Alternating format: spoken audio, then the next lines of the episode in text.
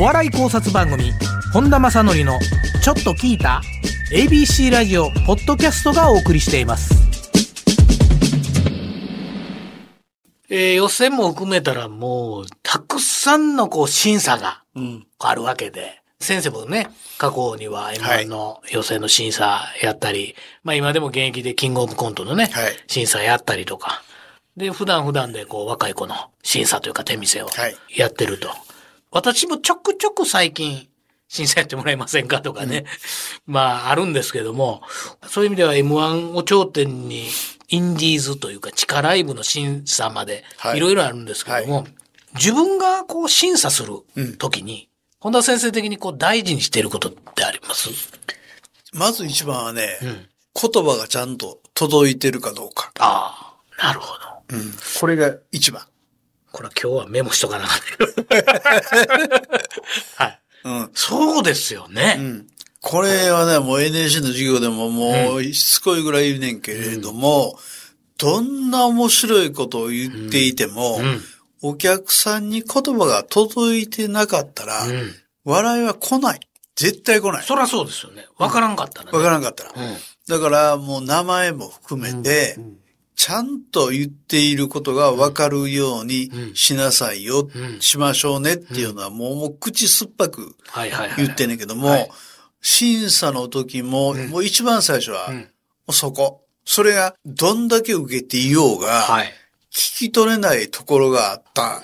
わからないところがあったってなったら、僕の中では限定してます。本田先生的には審査する時の大事なポイントっていうのは届いてるかどうか。うん、まず。るかどうか。うん、そうか。ちょっと僕、そういう意味ではちょっとそこ飛んでたな。飛んでたなっていうか、まあもちろんそれは当たり前のことなんで、ね、そうそう、当たり前のことなんですよ、うん、でもそこ改めて考えて審査に入ると、ちょっと背筋が伸びるな。あね、それを思うとね、はいうん、一言も聞き逃さない。言ってること。ああ。聞き逃さないっていうで、聞き逃したとしたら、それは届けてないんですよ。演者の方が。届けきれてない。だから僕は審査するとき、うん、NSC の授業でもそうやねんけど、うん、聞こうと思って見ることは一切ないんです。お客さんと同じ立場で、そうですね。言うたら椅子に背中をつけて、リラックスした状態で見ていて、聞こえる、届いてくる言葉以外は聞かないようにしてる。はいはいはい、そっから先ですよ。面白いのかどうかは。うん、まずそこ。いや、僕、ほんまに今日、なんでこの質問から入ったか言ったら、うん、ちょっと僕自身も今ちょこちょこ年に5、6回かな、審査お願いされていって、いつも今日ちゃんとできたかなとかね、あの点数でよかったんかなとか、あるわけですよ。で、中にはその場でね、お客さん審査員と自分の審査が乖離してる時あるんですよね。あるある。これはね、しょうがないっちゃしょうがないしね、うん、そのファンの人もいれば、好みがあるから、うん。これでもね、そこにおもねてたんでは審査員はできないですから、もう本当にいつもフラット。はい。よう言われんでしょ、はい、今の審査でも言われてると思うけど、吉本がやっぱり有利やねんとかね。うんうんうんえー、中途とサンドイッチが勝った年の2年しかやってないけれども、はい、これ準決勝まで1回戦から見させてもらったけども、はい、そんなこと一切ないです。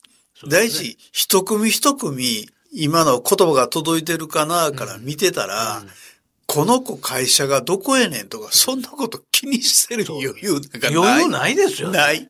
全くない。うん結果として、うん、ああ、吉本こうばっかりになったやんっていうのはあっても、うん、吉本の子だから選ぶとか、そうですね。NSC のせ教え子だから選ぶとか、うんうん、そんなことはね、全くない。それはどの審査員も一緒やと思います。うん、うん、それはね、いろいろ言う人いてはるけど、それだけは分かってほしい。